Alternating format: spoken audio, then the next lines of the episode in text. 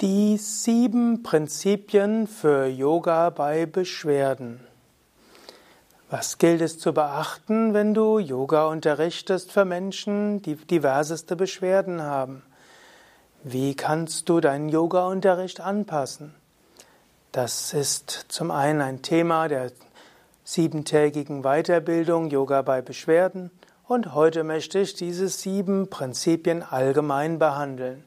Es wird im Laufe des Jahres 2018 auch jede Menge Einzelvideos geben, wo ich über die verschiedensten Beschwerden spreche und anhand dieses Modells Empfehlungen geben werde, wie du deinen Unterricht anpassen kannst an Menschen mit all diesen verschiedenen Beschwerden. Mein Name Sukadev von www.yoga-vidya.de. Ich bin Ausbildungsleiter bei Yoga Vidya und habe schon viele Yogalehrerausbildungen geleitet und insbesondere leite ich seit vielen Jahren auch immer wieder die Weiterbildung Yoga bei Beschwerden. Wenn du bei Yoga Vidya die Yogalehrerausbildung machst, dort lernst du eine Menge, wie du Yoga anpassen kannst an die Bedürfnisse verschiedener Menschen, Du lernst über Rücken-Yoga, du lernst viele verschiedene Aspekte zu integrieren. Wenn wir über Anatomie und Physiologie sprechen, dann machen wir das ja nicht einfach nur, um eine Art biologisches Grundwissen zu vermitteln, sondern geht es immer auch darum, welche Beschwerden haben Menschen relativ häufig, die in den Yoga-Unterricht gehen und was bedeutet es für die Übung des Yogas, das Unterrichten des Yoga. Allgemein habe ich ein Modell entwickelt, mit, der, mit dessen Hilfe du, egal welche Beschwerde es ist, einen Yoga-Unterricht daran ausrichten kannst, dass es dem Menschen hilfreich ist. Und diese sieben Prinzipien habe ich immer wieder neu benannt und jetzt habe ich sie mal so formuliert. Das erste Prinzip ist mit offenem Geist recherchieren. Zweitens, Schwieriges und Schädliches abwandeln. Drittens, Hilfreiches ergänzen. Viertens, ganzheitlich unterrichten. Fünftens, dem Übenden, der Übenden Verantwortung überlassen.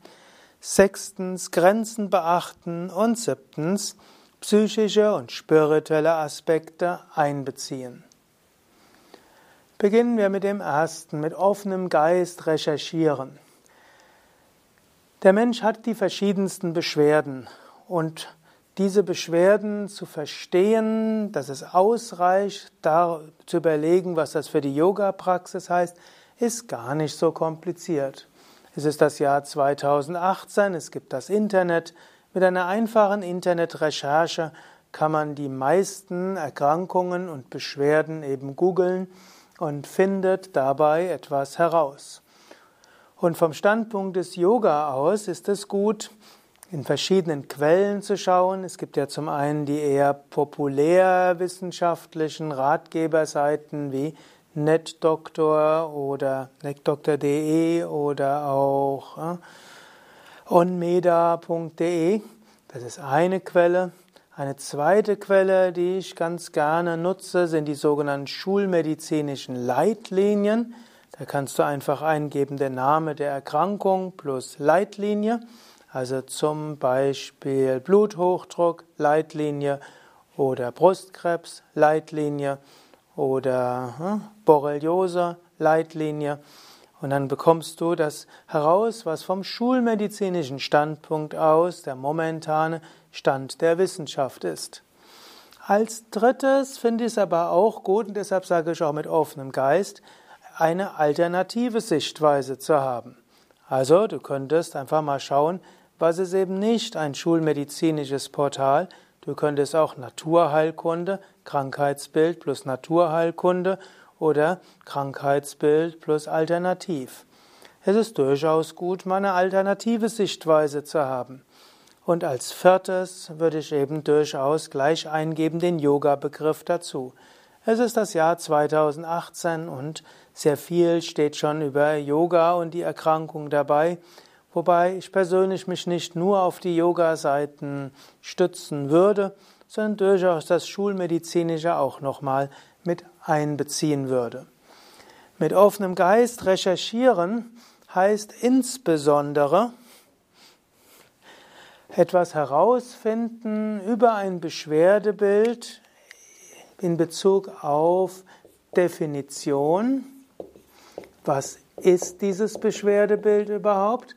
Als zweitens die Anamnese bzw. Diagnose. Das heißt, welche Untersuchungsmethoden sind überhaupt notwendig, um diese Erkrankung festzustellen? Dabei kommt auch die sogenannte Differentialdiagnose zum, zum Tragen, denn manchmal kann ein ähnliches Beschwerdebild verschiedene Ursachen haben. Das dritte wäre dann die Therapie und das vierte ist die Prognose. Also Therapie heißt, welche Art von, ja, von Therapien gibt es für diese Beschwerde? Und die Prognose sagt, wie wahrscheinlich ist es, dass diese Erkrankung geheilt werden kann, wie lange dauert es oder wie wahrscheinlich ist es, dass der betreffende Mensch mit dieser Beschwerde leben muss. Also du kannst zu all diesem kommen, einer, mit einem Geist, mit, offen, also mit offenem Geist recherchieren. Du kannst in den schulmedizinischen Leitlinien das immer finden, Definition der Erkrankung, Anamnese, Diagnose, alternative Krankheitsbilder, der Differentialdiagnose, Therapiemöglichkeiten und Prognose. Und wenn du das anschaust, dann kannst du zum einen wissen, wenn da zum Beispiel steht, bei dem dem Beschwerde ist das betreffende Körperteil zwei Wochen ruhig zu stellen, dann würde natürlich für die Yoga-Praxis gelten, dass man dann zwei Wochen den betreffenden Körperteil ruhig stellt. Andere Übungen gehen ja. Kein Mensch muss wegen einem hm, Handmittel, Handknochenbruch auf Yoga verzichten. Manches geht, manches geht nicht und muss abgewandelt werden.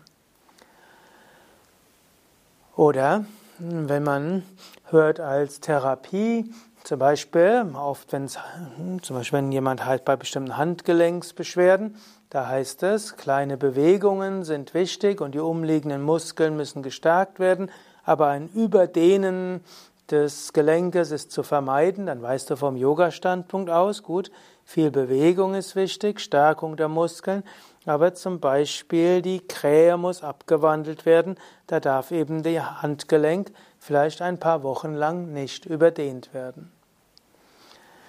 Diese Art von Recherche kannst du eben machen auf, bei den Leitlinien, oft eben auch bei den populärmedizinischen Ratgeber-Internetseiten.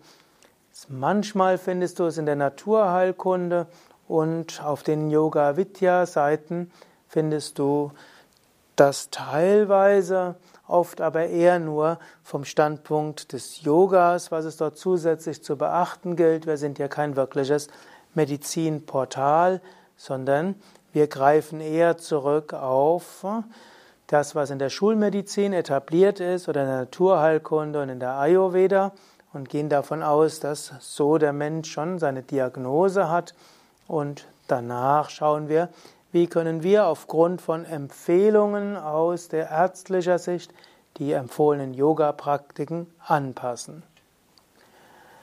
Ja, so kannst du mit offenem Geist recherchieren, entweder im Internet oder frage einfach den Teilnehmer selbst, was er denn über die Erkrankung weiß.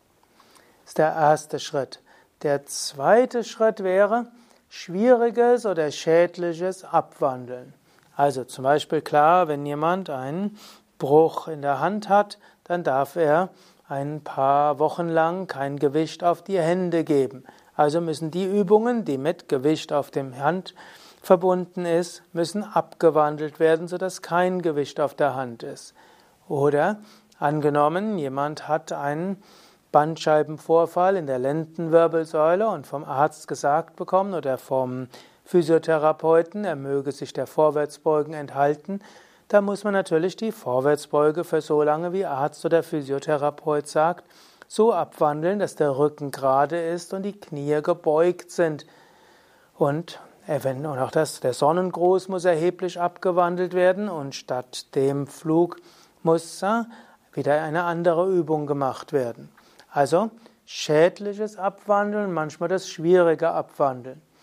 Angenommen, jemand hat nur ein Bein hm, und kommt so in den Yoga-Unterricht, dann ist natürlich manches nicht möglich und dann muss es eben abgewandelt werden. Und heutzutage kommen ja auch manchmal Menschen mit einer Prothese in den Yoga-Unterricht, dass man erstaunt, wie viel dort geht, aber eben manches muss abgewandelt werden. Also, hier gilt es Schwieriges und Schädliches abwandeln. Es gibt ja in der Medizin so das Grundprinzip non nocere, das, oder auf Medizinlatein non nocere. Und das soll heißen, ärztliches Handeln sollte nicht mehr schaden, als es nutzt. Hm?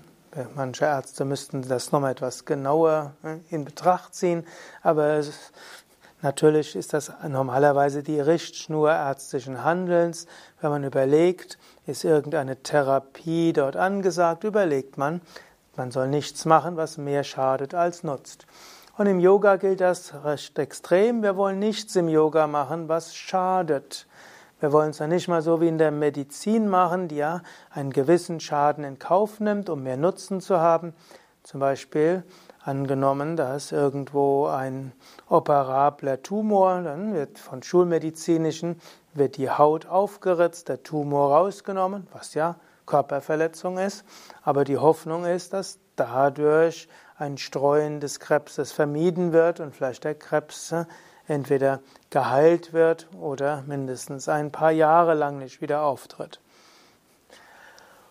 Und äh, dabei im Yoga machen wir es nicht so. Wir nehmen mindestens als nicht Naturheilkundler, als nicht Heilpraktiker und nicht Arzt, machen wir eben nichts, was schädlich ist. Wir machen eben auch nichts, was schadet, um etwas Wertvolleres, um mehr Nutzen zu haben als Schaden.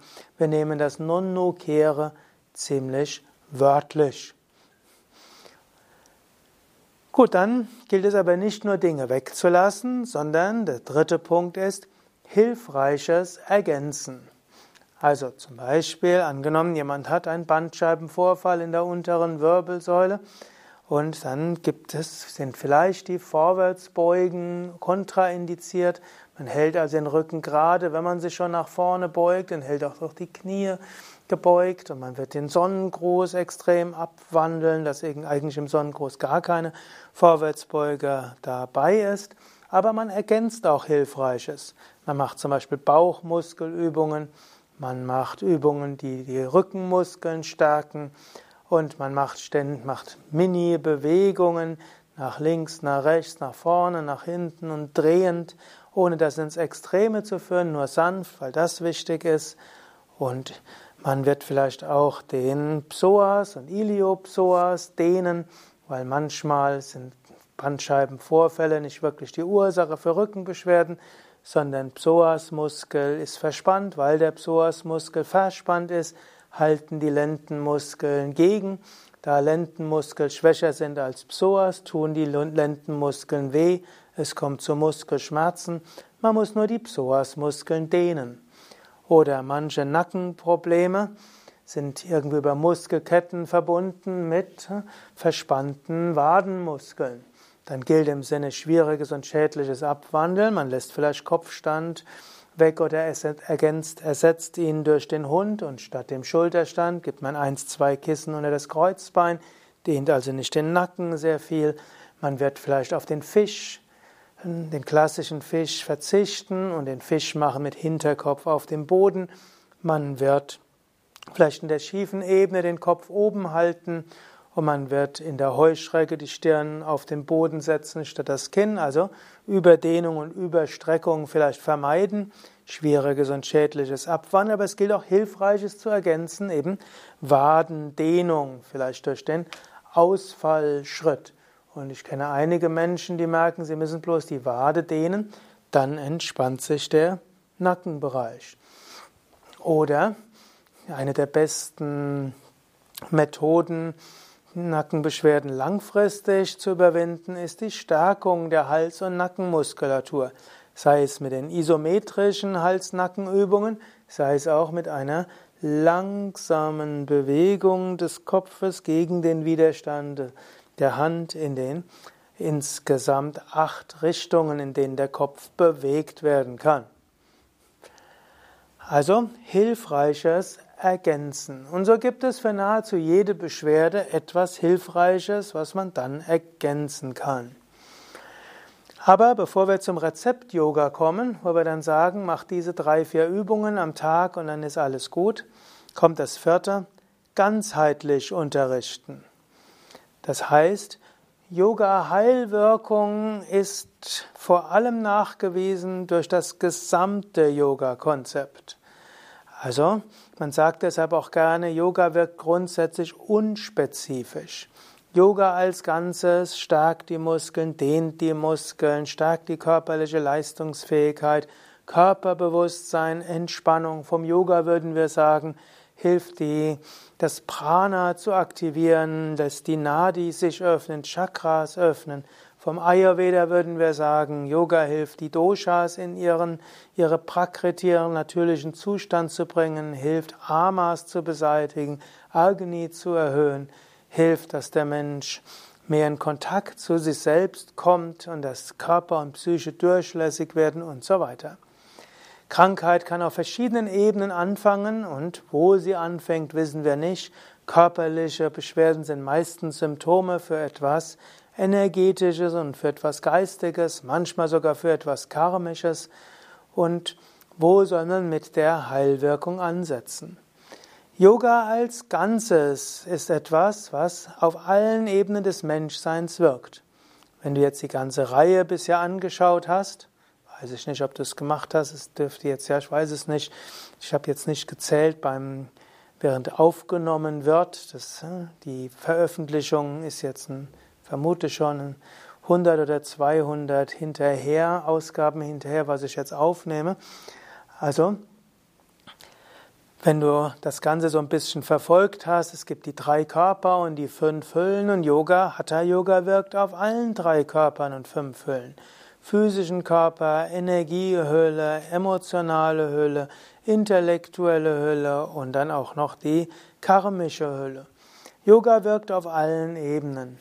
Und das Schöne ist, bei der Yoga Vidya Grundreihe haben wir eine Reihe, die letztlich überliefert wurde von Swami Vishnadevananda, von Swami Shivananda und auf sehr viel älteren Quellen beruht, wo wir wissen, die wirkt auf alles. Die Yoga Vidya Grundreihe wirkt auf den physischen Körper, den Energiekörper, den emotionalen Körper, den mental-intellektuellen Körper und eben auch auf den Kausalkörper. Physische Spannungen werden beseitigt, Muskeln werden gestärkt und zwar überall. Und wenn irgendwo eine Verspannung ist, kann die ja deshalb gemacht werden, weil an einer anderen Stelle eine Verspannung ist. Weil an einer Stelle ein Muskel zu schwach ist, kann es an einer anderen Stelle zu Schmerzen führen. Daher Allein das Beschwerdebild anzugehen reicht nicht aus. Den ganzen Körper zu bearbeiten, das ist gut. Und eben auch Beschwerden auf der physischen Ebene können woanders anfangen. Und so ist mein Tipp auch bei Beschwerden, halte dich an eine bekannte Grundreihe, zum Beispiel die Yoga Vidya Grundreihe. Mit der Anfangsentspannung, mit den Pranayamas, mit Sonnengruß oder anderen Aufwärmübungen, an die Asanas in der Reihenfolge, die äh, so bewährt ist. Und zum Schluss Tiefenentspannung. Beziehe auch Ernährung mit ein und eventuell gib Tipps für Kriyas, also Reinigungstechniken oder spezialisiertere Ernährung. Und wenn du natürlich bestimmte Ding, bestimmte Beschwerden hast oder dein Teilnehmer das hat, dann wirst du manches abwandeln, manches ergänzen, aber du orientierst dich an dieser Reihe. So ähnlich wie zum Beispiel jemand mit Bandscheibenvorfall in der unteren Wirbelsäule, Lendenwirbelsäule plus Schmerzen, vielleicht sogar mit äh, Ausstrahlen in die Füße, vielleicht sogar Missempfindungen in den Zehen, dann würdest du schon trotzdem anfangen mit Anfangsentspannung und dann vielleicht etwas sorgfältiger und ruhiger über die Seitenlage aufsetzen, dann geht schon Kapalabhati, Wechselatmung, Sonnengruß erheblich abgewandelt. Es gibt eine eigene Sonnengruß-Variation von Yoga Vidya, die für Menschen mit Bandscheibenvorfall oder Hexenschuss angemessen ist. Kopfstand wirst du eventuell ersetzen durch den Hund und beim Hund die Knie gebeugt halten. Schulterstand geht eventuell, eventuell nur die Beine hoch und zwei Kissen unter den unter das Kreuzbein. Flug würdest du höchstens machen, Knie etwas beugen, aber Lendenwirbelsäule relativ gerade. Vorwärtsbeuge mit geradem Rücken. Dann gibt es die Cobra, die typischerweise besonders gut ist, Heuschrecke, eventuell Bogen ersetzen durch diagonales Boot oder diagonale Katze, eventuell Drehsitz sitzend auf den Fersen und nur ganz leicht drehen, dass nur die Brustwirbelsäule gedreht ist. Anschließend auf den stehende Vorwärtsbeuge verzichten oder stehende Vorwärtsbeuge mit gebeugtem Knie und Hände auf die Knie geben, Rücken gerade. Gleichgewichtsübung geht auch mit Bandscheibenvorfall und die Seitbeuge der, des Dreiecks ist gut und die Tiefenentspannung. Also ganzheitlich unterrichten, auch Ernährung mit einbeziehen. Nächster Punkt ist dem Yoga-Übenden, der Yoga-Übenden die Verantwortung geben bzw. lassen. Wir wollen im Yoga-Vidya-Unterricht nicht sagen den Teilnehmer immer, was für ihn oder sie die genau die richtige Stellung ist, sondern wir wollen Teilnehmer, Teilnehmerin befähigen, das selbst herauszufinden, was für ihn oder sie besonders gut ist. Ja, am Anfang wollen wir, sind wir etwas vorsichtiger und werden all das weglassen, was potenziell schwierig oder schädlich ist. Aber gerade beim Unterrichten Yoga bei Beschwerden gilt, dass wir verschiedenste Vorschläge machen, für kleine Variationen, Abwandlungen oder radikalere Abwandlungen und Teilnehmer, Teilnehmerin bekommt dann selbst heraus, was für ihn oder sie am besten ist. Ich habe jetzt zum Beispiel ein paar Tipps gegeben für Lendenprobleme, Schmerzen im unteren Rücken in Verbindung mit Bandscheibenvorfall. Und ich habe dabei ja gesagt, dass man Rücken gerade soll und nicht so sehr in die Vorwärtsbeuge gehen soll. Aber ich kenne einige Menschen, die gesagt haben, genau das war nicht richtig. Die normale Vorwärtsbeuge bei gebeugtem Rücken, das hat ihnen von den Rücken, sie von den Rückenbeschwerden befreit. Also manchmal ist das Gegenteil von dem Standardprogramm das Richtige und so überlassen wir dem Teilnehmenden die Verantwortung. Zu Anfang wollen wir weglassen, was potenziell gefährlich ist, dann dabei lehren wir dem Übenden, der Übenden, wie sich eine Stellung gut anfühlt und wie er oder sie spüren kann, was gut tut. Und dann vertrauen wir der Intuition und dem Gespür des Teilnehmenden, der Teilnehmenden.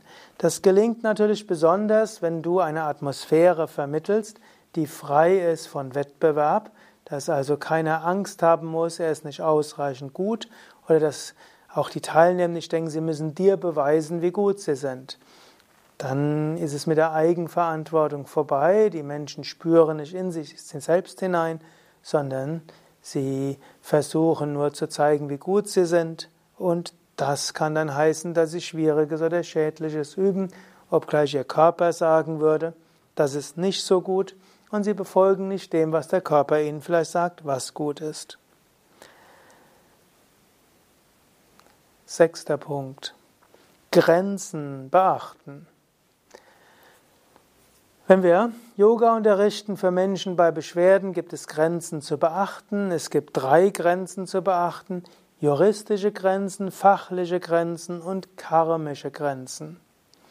Gehen wir zunächst mal zu den juristischen Grenzen. Es gibt in Deutschland, und was ich jetzt sage, spricht jetzt eben für Deutschland und nicht für Österreich und Schweiz und auch nicht für andere Länder. In Deutschland gibt es zwei Gesetze, die von Relevanz sind. Das eine ist das Heilpraktikergesetz und das zweite ist das Heilmittelwerbegesetz.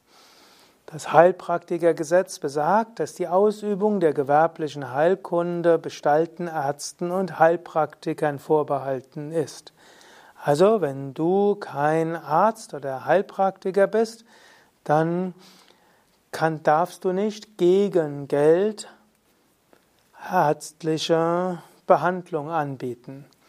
Ärztliches Handeln, eine ärztliche Behandlung besteht aus Anamnese, Diagnose, aus Therapievorschlag und Heilversprechen, also Prognose.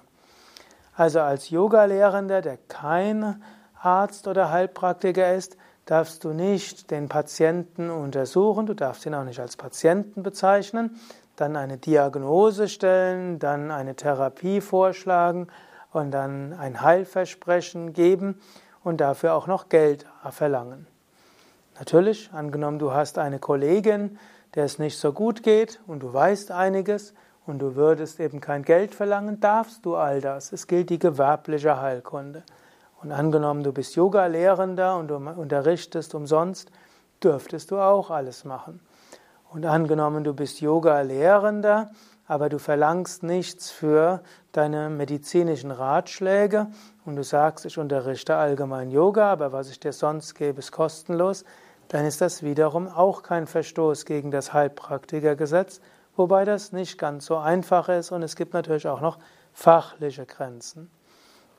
Im Allgemeinen also, wenn du dich daran hältst, an diese sieben Dinge, schwieriges schädliches Abwandeln, hilfreiches Ergänzen und dort nicht selbst die Erkrankung diagnostizierst, sondern nur sagst, bei dieser Art von Beschwerde solltest du Yoga so und so abwandeln, das könnte eventuell hilfreich sein, das andere ist eher schädlich, dann darfst du das.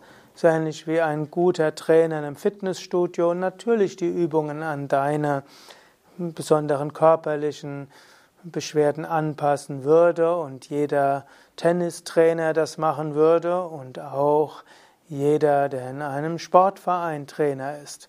Also, so wie die das dürfen, darfst du das auch. Aber nicht mit Diagnose und äh, Anamnese, Diagnose und eben auch nicht sagen, dass du damit heilst. Ein zweites Gesetz, was von Wichtigkeit heutzutage ist, das sogenannte Heilmittelwerbegesetz, das sagt, dass gesundheitliche, äh, gesundheitliche Aussagen über ein Produkt oder eine Dienstleistung nur dann getroffen werden können, wenn es dazu eine wissenschaftliche Studie gibt.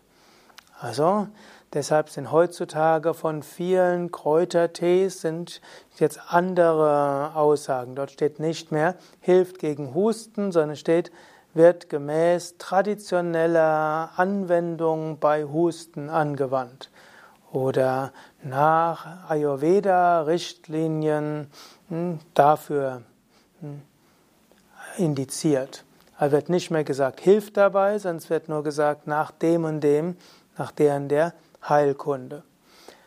Währenddessen oder auch, früher wurden ja auch Zuckergetränken alle möglichen positive Wirkungen attestiert.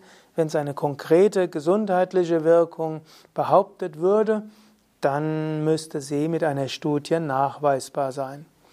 Es gibt bezüglich Yoga eine Menge von Studien und die sammeln wir ja auch bei Yoga Vidya. Wenn du auf unsere Internetseite gehst und dort suchst nach wissenschaftliche Studien Yoga, auf unserem Wiki sammeln wir alles, was es über Yoga-Studien gibt und was dabei irgendwo von einer Zeitschrift mal zitiert wurde auf Deutsch.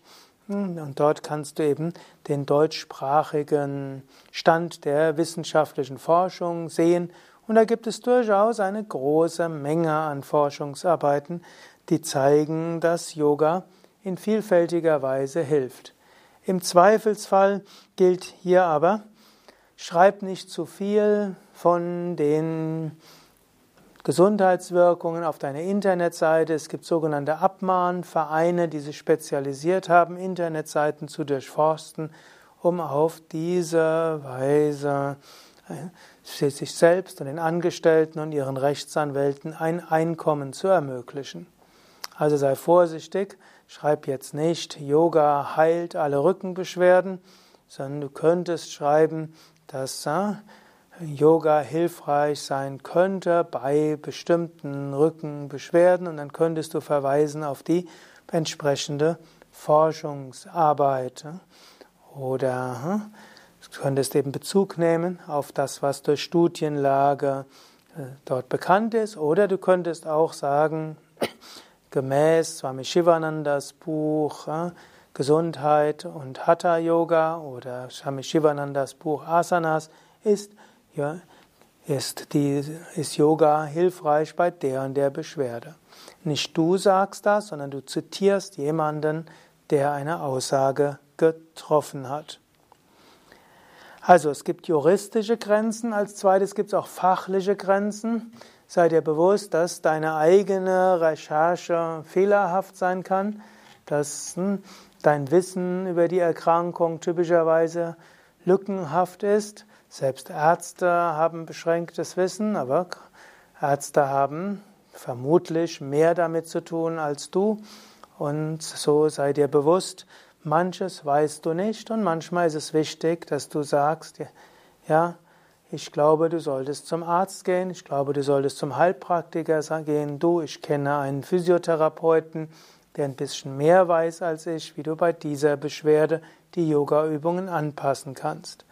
Habe keine Hemmungen, den Menschen weiter zu verweisen, wenn du merkst, was du unterrichtest oder was du gibst, hilft ihm alleine nicht weiter.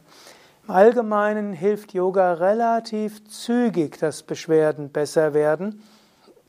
Wenn eine bestimmte Yoga-Art nicht innerhalb von einer Woche bis vier Wochen zur Besserung führt, muss das Yoga abgewandelt werden.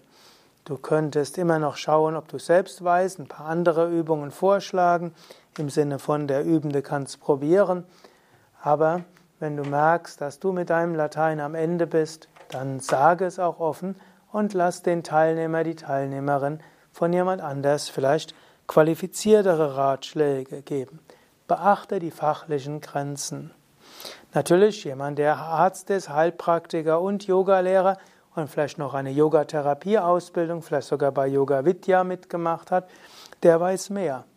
Und vielleicht kennst du ja auch jenen Yogatherapeuten, der gleichzeitig Arzt oder Heilpraktiker ist oder Yogatherapeut, Physiotherapeut plus Heilpraktiker, dann kannst du ja auch gut zusammenarbeiten und zusammenwirken. Als dritte Grenze gibt es auch noch die karmische Grenze. Nicht jede Beschwerde ist heilbar. Karma läuft ab und Karma ermöglicht dem Menschen Erfahrungen, um spirituell zu wachsen. Und wir wachsen nicht nur durch die schönen Erfahrungen, die gesunden Erfahrungen, die großen Erfolge. Manchmal wachsen wir viel besser durch Niederlagen, Scheitern, Krankheiten, Unfälle und Schmerzen. Und so gibt es karmische Grenzen und diese karmischen Grenzen heißt, heißen, dass Mensch körperliche Einschränkungen, Beschwerden, Krankheiten und auch Schmerzen erfahren muss, um zu wachsen. Wie der Buddha gerne gesagt hat, alles Leben ist Leiden. Und auch Patanjali hat gesagt, Leben voller Leiden. Er hat zwar auch gesagt, Heyam Dukhamanagatam, zukünftiges Leiden ist zu vermeiden, oder noch nicht manifestes Leiden ist zu vermeiden, und damit drückt er aus, auch wenn der Mensch jetzt leidet, Vielleicht kannst du durch gute Yoga-Praxis dieses Leiden überwinden. Aber hm, nicht alles ist heilbar. Und ich glaube, auch wenn die Medizin weiter fortschreitet, wird nicht alles heilbar sein. Es braucht letztlich karmische Lektionen. Und so gibt es auch so etwas wie einen Respekt vor der Würde des Leidens. Der siebte Punkt ist psychische und spirituelle Aspekte mit einbeziehen. Und das kann vieles heißen. Das kann unter anderem heißen, dass du dir bewusst bist, dass ein Teil aller Heilwirkung von jeglichem Heilmethode Placebo-Effekt ist, plus Vertrauen des Patienten. Und wenn du in einer Yogastunde deine Positivität und deine positive Ausstrahlung nutzt, dann kann damit Heilung bewirkt werden. Ich hatte schon auch Affirmationen gegeben, wobei da manchmal die Grenze zum Heilversprechen schwierig ist. Aber zum Beispiel mach die Cobra dreimal am Tag oder mach die Cobra dreimal hintereinander und dann wird innerhalb von ein paar Wochen wird dein Rücken stark und gut sein.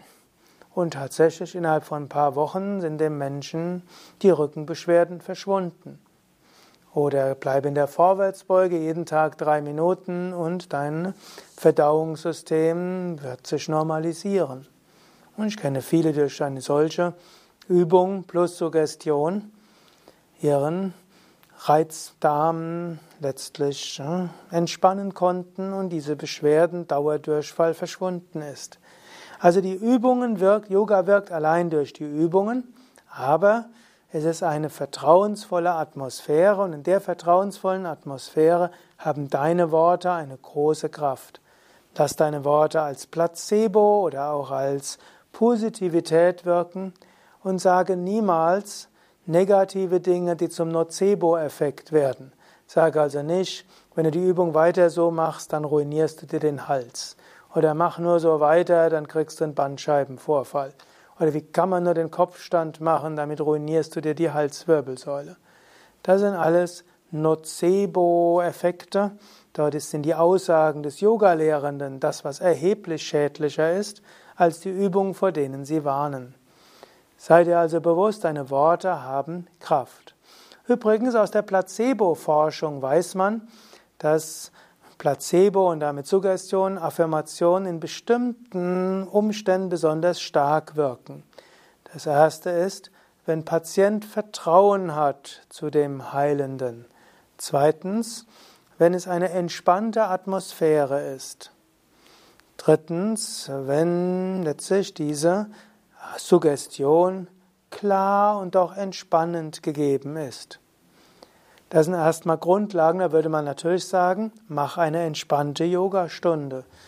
Strahle Vertrauen aus und dann gib positive Aussagen. Das wird dann schon positive Wirkung haben. Jetzt gibt es aber auch noch ein paar Sachen bezüglich des Settings. Wenn also ein, Mensch zum Beispiel zu einem Arzt geht und die Atmosphäre drin ganz anders ist als drin, als draußen. Wenn es also in eine exotische Medizinerwelt eintaucht, stärkt den Placebo-Effekt.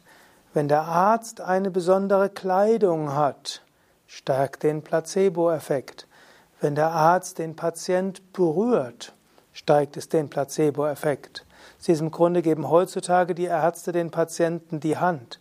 Vielleicht sagen sie Übertragung von äh, von Krankheitserregern sein könnte. Man hat festgestellt, dass die Patienten erheblich schneller gesund werden, wenn Arzt dem Patient die Hand hält, und die Hand schüttelt. Ein körperlicher Kontakt ist wichtig. Wenn ein besonderer Geruch dort ist und eben wenn Patient entspannt wird, könnte sagen, die, größte rituelle Kontext in dieser Art ist zum Beispiel die Operation. Der Patient kommt hinein, er wird entspannt und ruhig gestellt. Da sind lauter Leute in außergewöhnlichen Kleidung, die noch dazu eine Maske haben und es ist eine besondere Atmosphäre und so weiter. All das hebt den Menschen aus dem Alltagsbewusstsein heraus und was die Ärzte dann sagen, hat große Wirkung. Wenn der Arzt zum Beispiel vor der Operation sagt, oh, ich weiß nicht, was das wird, das wird gefährlich, wir machen es trotzdem, aber es sieht gar nicht gut aus. Das erhöht die Wahrscheinlichkeit für Komplikationen. Das Patient stirbt während der Operation oder nachher erheblich. Wenn dagegen der Arzt Vertrauen ausstrahlt, dann und positive Affirmationen gibt, dann ist die Wahrscheinlichkeit sehr viel größer, dass die Operation gelingt und Patient sich nachher gut erholt. Man weiß auch zum Beispiel, dass die Mehrheit der Schulteroperationen, Knieoperationen medizinisch gar nicht notwendig ist aber einen unglaublichen Placebo-Effekt auslöst. Man weiß es deshalb, weil man auch schon Scheinoperationen gemacht hat, die genauso gute Wirkungen hatten wie die echte Operation. Gut, was heißt das jetzt für das Unterrichten des Yoga? Für das Unterrichten des Yoga heißt es, wenn du Yoga unterrichtest, mach die Atmosphäre exotisch. Sorge dafür, dass dort andere Farben, andere Bilder sind, ein anderer Geruch, habe eine Yoga-Kleidung als Yogalehrer, weiß-gelb empfehlen wir. Und sorge auch vielleicht für exotische Musik, Mantra-Musik und eine entspannte Atmosphäre. Dann wirken deine Worte umso mehr. Das heißt, psychische Aspekte einbeziehen, also Wirkung deiner Worte. Darüber hinaus gibt es natürlich auch noch psychische Wirkung, allein weil die Asanas auch auf die Psyche wirken und körperliche Beschwerden etwas mit der Psyche zu tun haben. Asanas wirken auf die Psyche. Also das bewusste Hineingehen in die Stellungen an sich ist etwas Heilsames. Und es gibt spirituelle Aspekte. Man weiß, dass Menschen, die einen spirituellen Glauben haben, dass die länger leben als Menschen, die das nicht haben. Und dass Menschen, die einen Unfall haben, diejenigen, die eine spirituelle Anbindung haben, schneller gesund werden als andere. Also, wenn du in, den, in der Yogastunde eine spirituelle Atmosphäre schaffst, dann wird das Menschen helfen, schneller zu heilen. Es gab einen Arzt, mir fällt jetzt leider der Name, der gesagt hat, wer Arzt ist und nicht an Wunder glaubt, läuft entweder mit Scheuklappen rum oder ist kein Arzt. Es geschehen Wunder. Es geschieht Heilung von höherer Ebene. Und wenn du Yoga unterrichtest, öffnest du ein Kraftfeld. Und über dieses Kraftfeld strömt Heilenergie, Lichtenergie, Segen hinein.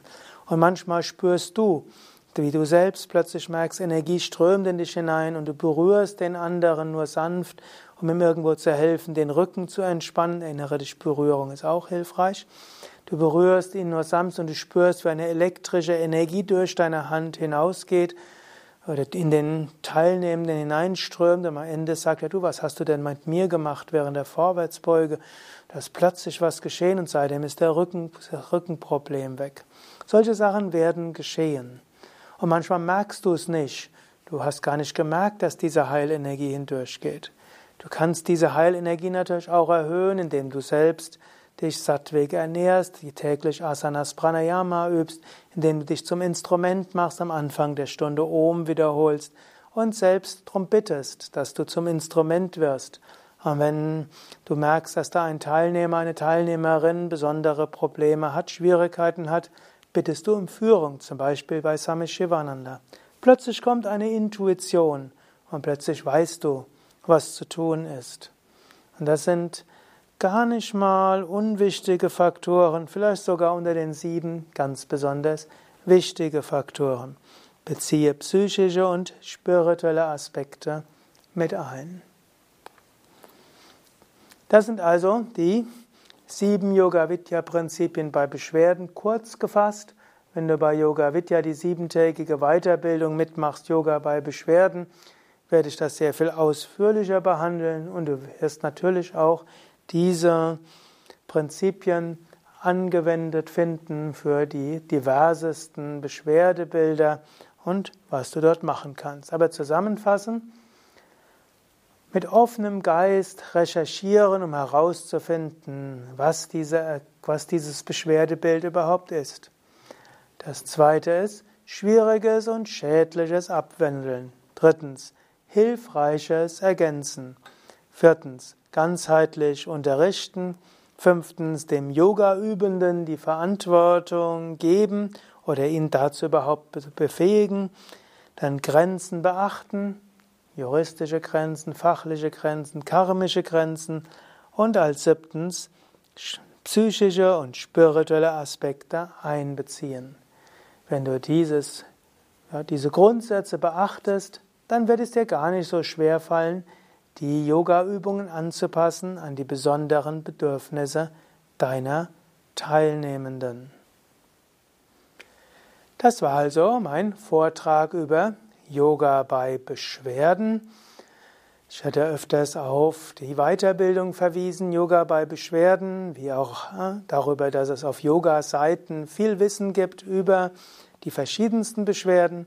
Du findest diese Weiterbildung sowie auch äh, Übungsreihen für verschiedene Beschwerden auf www.yoga-vidya.de. Und ich möchte auch hinweisen auf die Yogatherapie-Weiterbildung bei Yoga Vidya oder auch die Yogatherapie-Ausbildung. Und dort erfährst du natürlich noch eine ganze Menge mehr. Mein Name Sukadev, Kamera und Schnitt Nanda. Und noch etwas, bei Yoga Vidya Bad Meinberg haben wir auch eine Yogatherapie-Abteilung, wo auch jetzt momentan drei Heilpraktiker tätig sind, die also durchaus auch Diagnose und Therapie und so weiter machen können und die auch Yoga-Therapie zusammen mit Naturheilkunde dort praktizieren und dort eine gute naturheilkundliche und yogische Therapie dir geben können. Also, wenn du bestimmte Beschwerden hast, vielleicht kann Yoga-Therapie auch als medizinische Therapie dir helfen. Beim nächsten Vortrag geht es über geht es zu Yogatherapie, nicht nur als Heilverfahren, denn Yogatherapie ist nicht nur Heilverfahren, sondern auch Anpassung von Yoga-Stellungen an die Bedürfnisse bestimmter Menschen. Und hier überschneidet sich letztlich Yoga bei Beschwerden mit Yogatherapie. Du kannst also schon gespannt sein auf den nächsten Vortrag.